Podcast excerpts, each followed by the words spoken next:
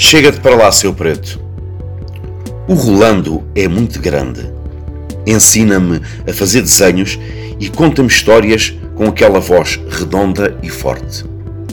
Um dia contou-me que ia num elétrico cheio de gente e alguém lhe disse: Chega-te para lá, seu preto. Fiquei espantado.